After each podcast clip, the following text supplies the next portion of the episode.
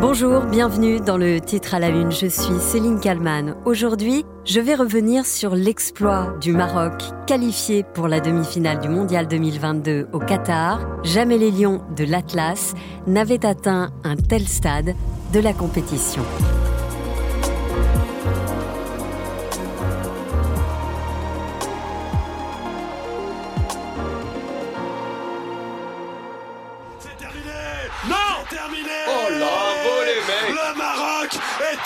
Demi-finale de la Coupe du Monde 2022 C'est historique pour le Maroc C'est historique pour l'Afrique Nous sommes sur RMC, le samedi 10 décembre. La voix de Timothée Mémon traduit l'exploit que vient de réaliser le Maroc. Une qualification historique en demi-finale de la meilleure compétition de football.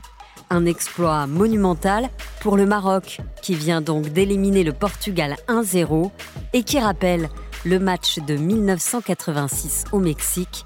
On y reviendra évidemment. Cette année 2022, en plein mois de décembre, le peuple marocain exulte, comme ici, à Casablanca. Écoutez la correspondante de BFM TV sur place, Noufi. Et ici, vous entendez les gens crier le nom de Walid Begragui. C'est lui le, le héros incontestable de cette équipe nationale marocaine. Parce que c'est lui qui leur a donné la confiance et c'est lui qui a insufflé ce don positif au Maroc. Et là, je répète, ce que me disent les gens ici. C'est Walid Begragui qui nous a permis d'y croire. Et maintenant, on continue d'y croire, mais calmement, sereinement, jusqu'à la prochaine étape.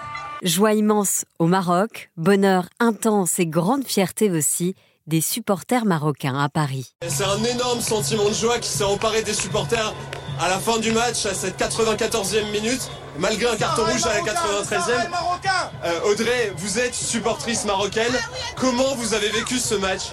Eh ben, on est très très heureux et on souhaite ce soir jouer contre la France. On espère les rencontrer euh, pour une demi-finale. La France et le Maroc, qui vont effectivement s'affronter pour la première fois de leur histoire. Un match, quoi qu'il arrive, qui restera gravé à jamais. Un match gravé dans le marbre, comme celui vécu il y a 36 ans par les Lions de l'Atlas. Ceux qui l'ont vécu s'en souviennent encore, comme si c'était hier. Le Maroc accède au huitième de finale du mondial au Mexique, un exploit à l'époque que personne n'avait prédit. Le Maroc a un parcours sévère en qualification. Il a fallu éliminer le Sierra Leone, le Malawi et surtout l'Égypte et la Libye. Le Maroc comptera sur Crimo, l'avant-centre du Havre, ou sur Meri Mustafa, 27 ans, 20 sélections. En 1986, le Maroc passe donc la phase de qualification. Le 2 juin, le pays est confronté à la Pologne.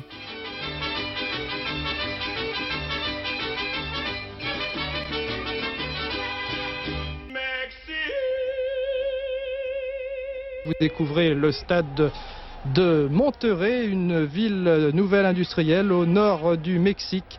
Un stade de Monterrey où la Pologne et le Maroc vont s'affronter dans quelques instants. Au commentaire, un certain Michel Drucker. devant Bouderbala, qui a tenté un beau débordement d'ailleurs, ça a failli réussir. Moustapha Méry, joueur de Valenciennes, qui va donc tirer ce corner rapidement en deux temps. Il l'a il l'a donné à, à Titoumi, qui a bien vu derrière. Bien vu derrière. La balle pour Moustapha, Alaoui. Alaoui. Tous les Marocains dans le camp polonais maintenant. Et tous les Polonais dans leur camp, ce qui sera Ouais, difficile au Primo Marocain de passer. Primo avait essayé de redonner à son partenaire. Moustapha qui était monté, mais il n'a pas pu inquiéter le gardien de, de polonais de Porto, Minardik, Joseph Minardik. Finalement, ce match-là se termine sur un score vierge. Zéro partout. Les petits hommes verts du Maroc ont été menaçants à plusieurs reprises. La Pologne a souffert. Résultat, un match nul, un télégramme de félicitations du roi Hassan II et une explication. La chaleur à laquelle on peut imaginer que les Polonais ne soient pas vraiment habitués. Un premier match nul qui donne des ailes au Maroc. Son prochain adversaire n'est autre que l'Angleterre. Thierry Roland à la présentation de l'émission Téléfoot. Un résultat nul euh, 0-0 entre le Maroc et l'Angleterre. Un résultat qui condamne presque l'Angleterre. Le Maroc n'a pas encore marqué un but, mais n'en a pas encore concédé. Deux fois 0-0. Et nous voici donc le 11 juin 1986. L'hymne marocain retentit dans le stade Jalisco à Guadalajara. Le Portugal et le Maroc vont donc s'affronter pour une place en huitième de finale. Le Portugal, équipe redoutable à l'époque, mais le Maroc veut y croire, porté par les espoirs de tout un peuple. Mais rien n'est joué, évidemment. Groupe euh, F donc euh, que ce match entre le Maroc et le Portugal et Bernard Pivot, un match ô combien important parce que finalement dans ce groupe tout le monde peut se qualifier. Oui, c'est peut-être pas le groupe qui joue le plus mal au football dans ce mondial, mais c'est le groupe le plus stérile, puisqu'en quatre matchs, deux buts seulement ont été marqués. On est le Maroc, le Maroc, eh bien, il n'a marqué, marqué aucun but, il n'en a encaissé aucun. Défense de fer, mais piètre attaque. Quant au Portugal, il s'est contenté de marquer un but en Angleterre, qui est un exploit, bien entendu, mais il en a encaissé un de la Pologne. Donc, euh, au, au palmarès du Portugal, une défaite, une victoire. Le Maroc ne le sait pas encore, mais son équipe va réaliser un exploit. En tout cas, là, si les Marocains, ce que nous leur souhaitons, se qualifiaient pour les huitièmes de finale, cela ferait grand bruit, je pense, au Maroc, car ce serait la première fois qu'une équipe du Maghreb participerait au deuxième tour de la Coupe du Monde. Et 18 minutes après le début du match, les hommes de José Faria ouvrent le score. Abderrazak Kairi est en état de grâce. Voulu jouer avec Bouderbala, mais intervention de Federico Rossa. Mais ce n'est pas fini. Ouais, ouais, c'est super de Kerry. Superbe tir, on voit pas beaucoup, mais quand ils sont à terre, ils sont de qualité. Superbe tir de Kerry à la 18e minute, ce qui fait que le Maroc mène par un but à zéro. Kerry donc marque pour le Maroc. Regardez ce tir de 25 mètres. C'est donc bien le Maroc qui mène dans ce match. Les Marocains qui vont confirmer leur domination quelques minutes plus tard. Dolmy. Il cherche Crimo. Crimo prise avec Oliveira. Un bonne passe à Khalifa. Oh, oh, il est beau Oh, il est beau Kerry, deuxième fois Marocains Et c'est donc une nouvelle fois Kairi qui marque. L'attaquant marocain devient le bourreau du Portugal, qui voit impuissant son équipe sombrer. Après 45 minutes de jeu, le score est sans appel.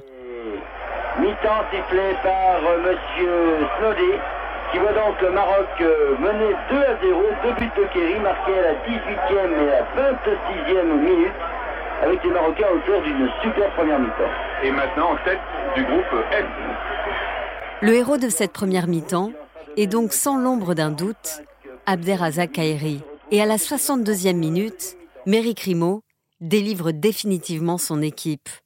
Il marque le troisième but marocain. Le Portugal marquera pour l'honneur à la 80e minute. Mais ça ne suffira pas, évidemment. La Seleção est renvoyée à la maison pour le plus grand bonheur des Marocains. Explosion de joie dans les rues de Rabat et de Casablanca, atmosphère des grands jours aux alentours du boulevard Barbès à Paris. Les Marocains de là-bas et d'ici n'en sont pas encore revenus. Pour la première fois dans l'histoire, une nation africaine, et en l'occurrence le Maroc, se qualifie pour le second tour du mondial de la Coupe du Monde. Les supporters heureux au Mexique, mais également à travers tout le Maroc. De Rabat à Marrakech, la joie marocaine n'est que rassemblement, rire, cris, confiance en son équipe. En France, la spécialité orientale se déguste désormais partout. Devant le poste de télévision d'un charcutier, entre des saucisses, on est rivé aux exploits de Méry Crimo, ici le troisième but. Ça va, on est croyant, on croit à tout. La joie indescriptible de tout un peuple qui s'en souvient encore. Le Maroc, qui en 1986 s'inclinera face à l'Allemagne au deuxième tour au Mexique. Mais malgré la défaite, les Lions sont sortis de la compétition la tête haute, en gagnant le respect et l'amour de son public, qui aujourd'hui rêve d'un nouvel exploit, celui d'être en finale de la Coupe du Monde de football.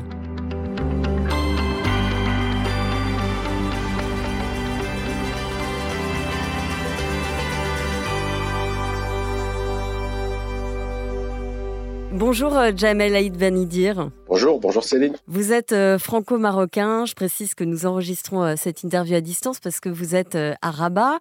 Vous vivez là-bas. Vous allez suivre d'ailleurs cette demi-finale du mondial complètement folle entre la France et le Maroc. Si j'ai eu envie de vous interroger, c'est parce que évidemment vous êtes ancien footballeur professionnel. Vous avez joué en Ligue 1 au Havre, à la JOCR notamment. Et surtout, vous avez joué à Rabat, entraîné par le sélectionneur marocain euh, Walid Regragui. On va y revenir euh, dans un instant. Vous aviez euh, à peine deux ans quand le Maroc franchit le premier tour d'une phase finale mondiale, c'était au Mexique. Vos parents, vos proches vous ont raconté ce moment. Est-ce que vous avez revu ce match historique? Oui, ça a toujours, ça, a marqué beaucoup de générations et ça a été un exploit historique à l'époque. Les gens en parlent encore. Les joueurs qui ont réalisé cet exploit sont toujours très très respectés ici au Maroc. Donc j'ose espérer que ça va être la même chose pour euh, pour l'équipe actuelle. C'est vraiment ils sont en train de marquer l'histoire.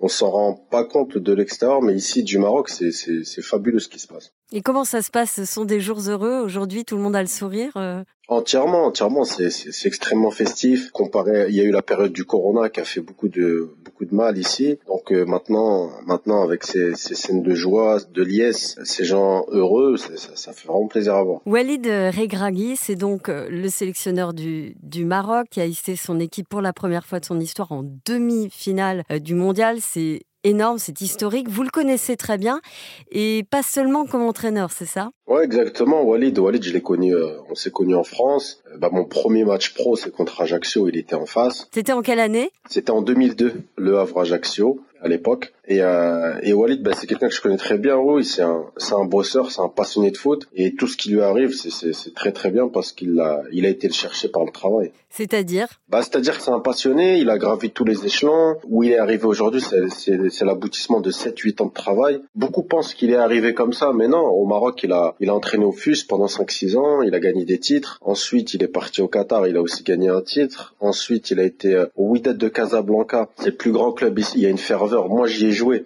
J'ai gagné là-bas aussi euh, le championnat et la Coupe africaine comme lui. Et je peux vous dire que la ferveur dont on s'imprègne quand on joue dans ces, clubs-là, ça sert énormément. Et ça, ça lui a servi pour euh, pour la gestion de la sélection. Donc il a gagné, il a gagné des titres, il sait gagner, les matchs à pression, il connaît. Donc en fait, euh, l'équipe du Maroc, elle n'est pas là par hasard, c'est l'aboutissement d'un travail. Et pour bien connaître le football marocain ici depuis un moment, c'est l'aboutissement en fait de tout ce qui a été mis en place par Sa Majesté le Roi avec la création de l'académie Mohamed VI en 2008. Ensuite, derrière, il y a Fawzi Larja, le président de la fédération marocaine, qui a pris le relais de tout ça sur le terrain. Il faut pas oublier qu'il prend le risque de nommer Walid sans expérience euh, internationale, on va dire, euh, d'une sélection pour une Coupe du Monde à deux trois mois de la commune. C'est pas rien quand même. C'est vraiment un pari réussi, ça aussi. Il a été très visionnaire sur ce coup-là, Fawzi Larja. Et aussi, Walid, c'est un binational euh, qui entraîne l'équipe du Maroc. C'est le premier. Ça, c'est important aussi de de le dire. Et il a réussi à créer une communion et un lien de tout un pays. On voit la, diaspora qui est en Europe, qui est dans le monde entier. On voit les Marocains qui sont ici. C'est vraiment, il a créé un élan de solidarité qui porte cette équipe. Et je pense que c'est ça la force de cette équipe aujourd'hui, au-delà des configurations technico-tactiques. C'est qu'il y a vraiment un élan de solidarité qui pousse ces joueurs. On le voit, hein, c'est des fins de match héroïques. Euh, deux, trois blessés, euh, des remplaçants qui rentrent, qui jouent, des, le poteau qui sort. C'est vraiment, euh, c'est tout un, scénario magnifique et on espère un super match face à la France. Et Walid Regragui, quand il était euh, votre entraîneur euh, à, la, fin de votre carrière de, football professionnel, il était comment dans les vestiaires? C'était quel type d'entraîneur? Alors Walid, je l'ai eu pour ma dernière année en 2019. C'est un entraîneur proche de ses joueurs. Il est beaucoup dans la gestion psychologique. Ça veut dire qu'il va savoir tirer le maximum de vous à un moment précis. Donc là, les joueurs, ils savaient qu'il avait besoin d'eux sur un laps de temps très court. Donc ce qu'il leur a demandé, il leur a demandé le maximum qu'il pouvait donner sur un temps précis. Sur la gestion d'effectifs, il est, il, est très très fort. La gestion des émotions des joueurs, il est très fort. Il est très fort dans ça. Toujours très proche des joueurs. Il crée un climat de confiance, un climat limite paternel entre le joueur et, et le coach mais tout en ayant des limites. Et c'est ce qui met le joueur en confiance dans un groupe, et c'est pour ça que les joueurs se donnent, se donnent à fond pour lui. Ils n'ont pas envie de le décevoir, en fait, c'est ça que vous dites Oui, parce qu'il leur donne ce qu'ils, ce qu'ils attendent. Un joueur de football de haut niveau, il attend, il attend de la considération, de la confiance, un certain respect. Ça, il leur donne. Mais en contrepartie, il exige beaucoup d'eux Donc c'est euh, c'est en leur donnant ça qu'il peut exiger tout ça. Souvent il y a des coachs qui exigent avant de donner et ça marche pas.